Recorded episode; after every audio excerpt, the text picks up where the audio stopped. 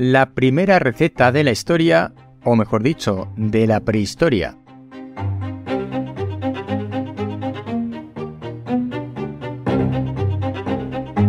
Hola, soy Ignacio de Miguel y esto es el décimo hombre, porque cuando nueve personas están de acuerdo en algo, una décima debe llevar la tesis contraria.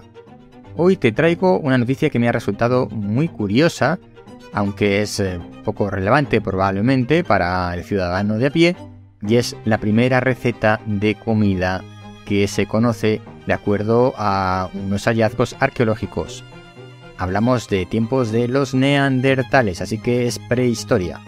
Te voy a leer más o menos cuál es esta receta, que sería una especie de torta de cereales o de pan, algo así, más o menos.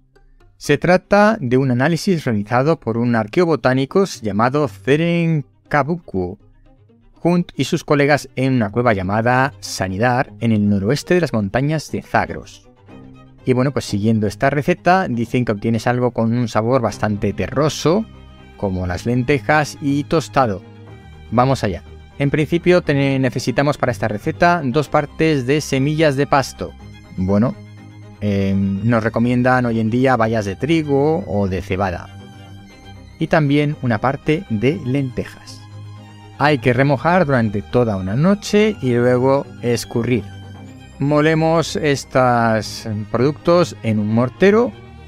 Ahora mismo haríamos con una batidora, incluso si podemos, hasta que tengamos una papilla. Y lo que hacemos es aplastarlo en una especie de torta muy finita. Y vamos agregando agua si es necesario, porque estos son productos secos. Cuando ya tenemos esta torta plana, la vertemos en una sartén y la cocinamos a fuego lento, dorándola por ambos lados. ¿Cuánto? Bueno, pues aquí habla de cocerlas durante 15-20 minutos a fuego lento. Así que parece que esta es la receta actualizada de hace 30.000 años de una especie de torta de cereales o de semillas. Dicen los investigadores que probablemente la receta original era poco sabrosa, desde luego no llevaba nada de sal.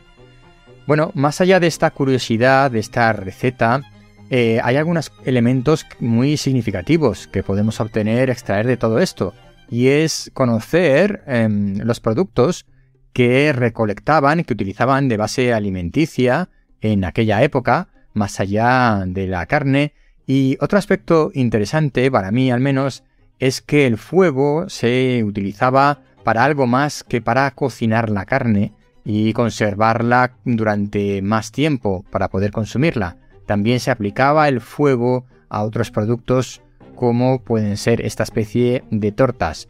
Creo que hay una parte de buena de imaginación, probablemente en la actualización de esta receta, pero seguro que estas investigaciones del arqueo botánico han sido detalladas y pueden justificar cada uno de los pasos que mencionan en la receta.